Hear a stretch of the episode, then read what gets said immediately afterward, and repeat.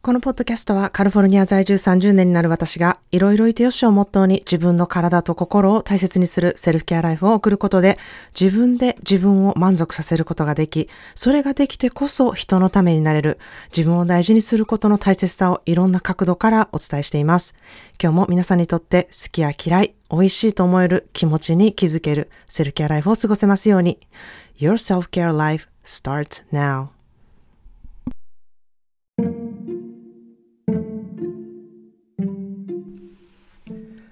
皆さんいかがお過ごしでしょうか、えー、最近私はまたちょっと読書にハマっているんですね。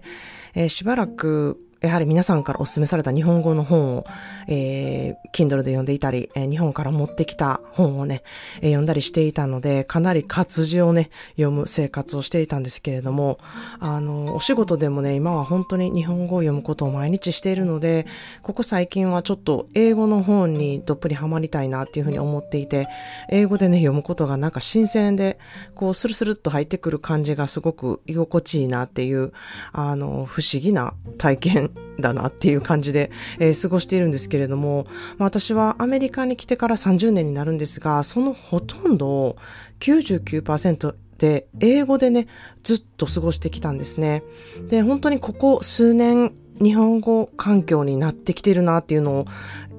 その事実に、ね、ただただこうびっくりしていると同時にですね、えー、もう本当にこの環境ってめちゃくちゃ恵まれているなって、えー、心から嬉しいなっていうふうに思うんですね。まあ、海外に、えー、在住の方でこれ聞いてらっしゃる方は、いや、あの、日本語環境あんまないなっていうふうに思う方いらっしゃると思いますし、それでもう昔に比べたら今は日本語環境にできてるなっていう、ね、気づきになる方も、えー、いるんじゃないかなっていうふうに思っています。まあ私がアメリカに来た頃と時代が本当に変わってまして、活字を読むことは昔はめちゃくちゃ頑張らないとその環境自分で取り入れられないなっていうふうにね、えー、思っていたし、なかなかそれができなかったですし、もちろんインターネットもこうでき始めた頃だったんですけれども、ネット上が全部こう、やっぱり英語だったし、うん、Kindle ももちろんないので、こう、アメリカにある紀ノ国屋書店に行って、そこで本当に活字に浸るっていうことを、あの、していたり、そこに入った途端に、あ、活字っていうふうにね、思う、あの、うん、感じ。えー、今までそんなね、活字活字なんて思ったことなかったのですが、やはりあの時に、あの、日本語っていうものが目に入ってくる感じが、なんかこんなに新鮮なんだなって思ったことをすごくよく覚えているんですね。で、まあお気に入りの本、これ買いたいなって思う本がね、日本で買う3倍ぐらいの値段をしているので、あ、この本ってほんまにキープしたいのかっていうことをめちゃくちゃ考えて、その一冊のね、文庫本を買うのにめちゃくちゃ勇気を出して買うっていうほんまに貴重なものだったのでなんか未だにその時のね、えー、気持ちだったりその時に買った本っていうのをあの貴重だなって思ってるので、えー、すごくあの処分しづらいっていうのもありますし、えー、その時に買った本ってやっぱり何度もその後読んでいるんですよね。でその本を読むためにですね、その時に読んでいた、えー、自分の心境とか状況っていうものをね、すごく鮮明に思い出すことができて、えー、嬉しいなっていうふうに思ってます。まあ今は、iPhone もね、こうしようと思った日本語設定に全然すぐできますし、日本語で誰とでもメッセージを送れるし、うん、日本語でのニュースも全然読むこともできるし、えー、日本語を読むっていうこともすぐ手に取ったらできるようになって、めちゃくちゃ便利な時代になったなっていうふうに思ってます。まあ、しかし、それとともに、あの、こう貴重に思って何度も同じ本を読んだ時代とか、えー、日本語や活字にこう植えていた時期っていうものね、えー、すごく懐かしいなっていうふうに思いますし、もうそんなことに英語もね、日本語も植える時期なんて、これから来ないんじゃないかなっていうふうに思うからこそ、えー、すごく良かったなっていうふうに思うんですね。まあそんなで30年間アメリカにいると、こう時代が変わってきたこともすごく肌で、えー、感じるなっていうふうに振り返って思うんですね。もちろん、えー、私と同じ年代の方って日本であっても、それがどこの国であっても、あの、振り返ると、うん、いろんな時代背景を感じてきたなって思う方いらっしゃると思うんですね。で、その中で、えー、なんか自分が好きな時代っていうのを皆さんないでしょうか。えー、私はアメリカの60年代とか70年代の、えー、時代背景がものすごく好きで、うん、その時のストーリーだったり、その時の、まあ、うん、女性の生き方だったり、えー、その時の皆さんの世の中に対しての怒りだったりとか、え、その時の音楽とか映画とかも大好きで、その時代にこう、ちょっと憧れ的なものをすごく持っているんですね。で、未だにやっぱりその時の時代背景を、こう、のストーリーとかドキュメンタリーとか、えー、そういうものを読んだりすると、あ、今もちょっと似てるところあるなっていうふうに感じたり、あの、その時の、うん、ことがあるからこそ、こう今につながっているんだなっていうことを感じたりとかですね、すごくこう面白いなって感じることが多いんですね。まあ、物心ついた時からインターネットがあった若い人からすると、えー、携帯電話じゃなくて公衆電話を使ってのやり取りとか、えー、待ち合わせに遅れないように、えー、して待っている時間だったりとかがロマンチックに感じるっていう方の話を聞いたりとかですね、こう、便利でないこととか、手間暇かけることに愛着を感じるっていうことがね、やっぱりなんか多いんやなっていうことを話を聞いてて思うんですね。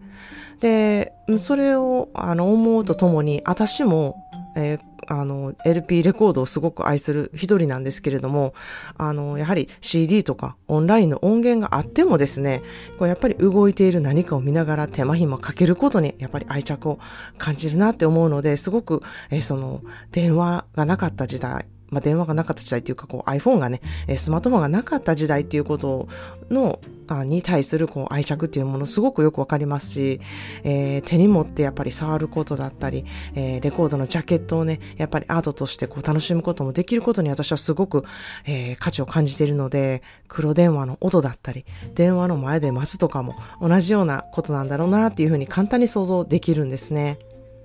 まあ、しかし時代っていうのは変わってくることがもちろん自然ですし、ずっと動いているものでもあるし、変わっていくこと、変わらないことへのセンスを持つっていうことってね、ものすごく大事だなっていうふうに私は思うんですね。まあ、昔がいいっていうふうにね、あのー頑固に思うことってもちろんいいこともあるんですけれども、時にはそれがすごく柔軟性に欠けることで生きにくくなったり、辛くなるっていうこともね、めちゃくちゃあるなっていうふうに思うんですね。例えば、流行っている音楽を聴いていると、結構その時代の流れって分かりやすいなっていうふうに思うんですね。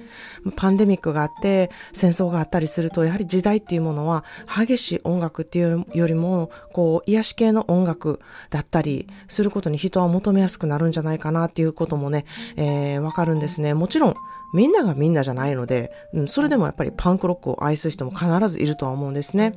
そしてまた、どの時代に住んでい、住んでいたかとか、その時代に生きていたかっていうことで、えー、その音楽を懐かしいなって思う気持ちが出てきたりとかして、まあ、そこで音楽のまた趣向っていうのも変わってくると思うんですけれども、まあ、その時代が求めているエネルギーっていうものが私はすごくあるなっていうふうに思うんですね。それは、うん、やはり人とのコミュニケーションでも、そのエネルギーっていうものをね、やはり知ることで活かしていけることができるって私思っているんですね。まあ昔は、こう、頑固親父みたいな人が、あの、あまり言葉を話さず行動で見せていくみたいなものがね、すごく良しとされ、そういう時代だからこそ、そういうメソッドが効果を出して、そういう人が素晴らしいっていうふうにされていた人も、まあ時代によっては、こう、何を思ってるか分かれへんとか、説明不足や、みたいにね、言われる時代になってくると、そのメソッドっていうものが昔は聞いていたんですが、今は聞かなくなるっていうふうに、あの、なりがちなんですね。で、なんかそういう風になると、本当に素晴らしいものを生み出していたり、本当に素晴らしいものを作っている方も、なかなか伝わらないっていうね、えー、すごく損をする、えー、生き方になるなっていう風に私は感じているんですね。また反対にこう、反対というか違うちょっとあの感じでスパルタ的な教育とか体育会系のこう歯を食いしばってメンタルを強くしていくみたいなね、えー、時代に生きていた方、で、そこがいいってされてた方は、うん、そこの時代ではそれが活かせたことだったのかもしれないんですけれども、うん、またそれを、それしか知らなかったからそれでいけてた部分っていうのもあるとは思うんですが、今の時代ってそれ受け入れられるでしょうかっていうふうに思うんですね。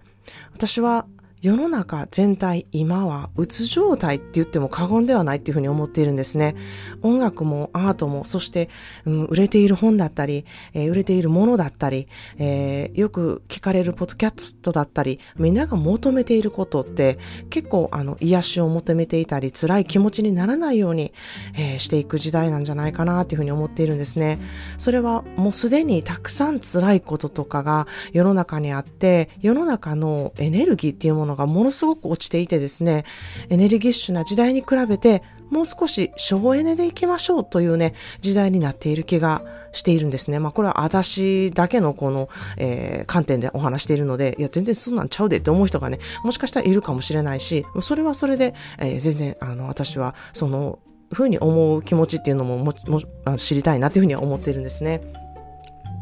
まあ、流行りとかトレンドっていうものはすぐ消えるものが多くて、追いかけても追いかけてもね、また次の新しい流行りがあったりするんですけれども、時代っていうものを知ってそこに沿うように生きていくことって、私はすごく賢い生き方だなっていうふうに思うんですね。そうすることで自分を守ることもできますし、相手にも寄り添えることもできますし、今の時代に合うようなやり方を知ってこそ、昔のこういうこと良かったよっていうこともね、取り入れられるっていうふうに思うんですね。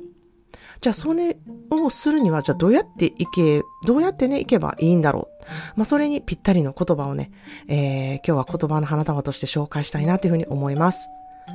A flexible mind is a powerful mind, capable of adapting to any situations. 柔軟な思考はすごくパワフルな思考で、どんなシチュエーションにも対応することができるという言葉です。A flexible mind is a powerful mind capable of adapting to any situation. 重要な、え柔軟な思考はすごくパワフルな思考で、どんなシチュエーションにも対応することができるという言葉です。まあ、どんなシチュエーション、それはどんな時代の流れであっても、どんな困難が来た時でもっていうふうにね、捉えることができるんじゃないかなっていうふうに思います。そして、この柔軟な思考を得たら、どうなるのか？っていうことでこんな言葉もあります。Every time your mind shifts, your whole world shifts. Every time your mind shift, your whole world shift. 思考が変化するたびにあなたの世界が変化するという言葉です。フレキシブルな思考でいることであなたの世界を変化させることができるっていうことなんですね。まあ、それはいろんなものの見方ができるとやはりその時代やそのシチュエーションに合ったような考え方ができて、そこにじゃあどのように、えー、自分の思いを寄せていくか、自分の伝え方を出していくかっていうことがね、初めてできるようになるっていうふうに思うんですね。まあ、しかし、ここでいろんな人の考えに影響されて、自分がわからなくなるっていう思考も出てきます。ので、じゃあ、どのようにしてそれを、えー、あの、省くことができるか、それをそういうふうにならないようにできるかっていうふうに、えー、考えてみるとですね、ちょっとあの背の高い木を想像してみてほしいなっていうふうに思います。えー、自分の年齢に合わせて、こうあまりちょっと幹が太くない感じの木ですね。まあ、この木があなたの思考だとしたら、あまり柔軟でない思考であったら、いろんな自然の環境とか飛んでくるものとかで枝が折れたりとか、幹に傷を負ったりすると思うんですね。しかしこの木が結構柔軟で風とともに揺れて、揺れることができたりとか、えー、その柔軟な強さがあると、えー、その状況からね、すごく自分を守ることができるっていうふうに思うんですね。そんな風に思考もこう柔軟あれば、いろんなところで対応するスキルとなるんですね。少々こう、荒い天候であって、えー、枝が折れたりとか葉っぱを全部落とすことなく、そこに対応することができるようになったら、うん、それに対応する、えー、幹となり、思考となるので、えー、これは思考のトレーニングで、えー、そういうことをすることがね、可能になるっていうふうに私は思ってるんですね。まあ何度もこのポッドキャストで言っているんですけれども、まあ、人は昨日と同じことを95%繰り返して、そのうちのほとんどがネガティブなことなんですよ。だから同じようなことを繰り返しますし、また同じことで思考がぐるぐるしてるっていうふうに思いますし、同じ問題を10年以上抱えていたりとか、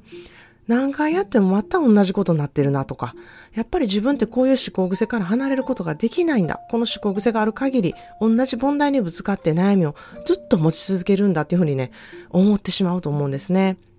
まあ、しかし、思考ってフレキシブルにできることが可能なんですよね。そんな風に思うことはしなくてこ、こんな思考癖があるからもう絶対無理やっていうふうにね、思うことは、あの、しなくていいんですよね。思考癖をまず知って、じゃあそれをどうやって活かしていって、どうやって柔軟にしていくのか、その悪い癖を少しずつこう認めていっていい癖に変えていく、それを習慣にしていくことが、これから柔軟にしていくことの第一歩だなっていうふうに私は思っています。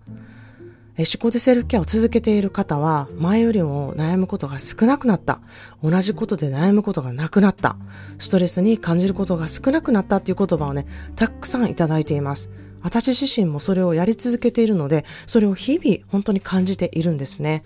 生きていく上で、ストレスを消すこととか、ストレスをなくすこととか、嫌なことを全部なくすことってできないんですよ。怒りもあるし、ストレスもあるし、ムカつくこともあるし、辛いことも悲しいことも、これからたくさん起こっていくっていうふうに私は思っています。しかし、それ以上にもっともっとたくさん楽しいこととか、恵まれていることとか、嬉しいこととか、幸せだっていうふうに感じることをね、たくさん得ることも必ずできるんですね。まあ、それができるとですね、人生って、うん、結構面白いなっていうふうにね、あの、必ず思えるようになって、人が本当に愛おしいと思えるようになり、まあ何よりも、そんな自分ってめっちゃ愛おしいやんっていうふうにね、思うことが必ず増えるんですね。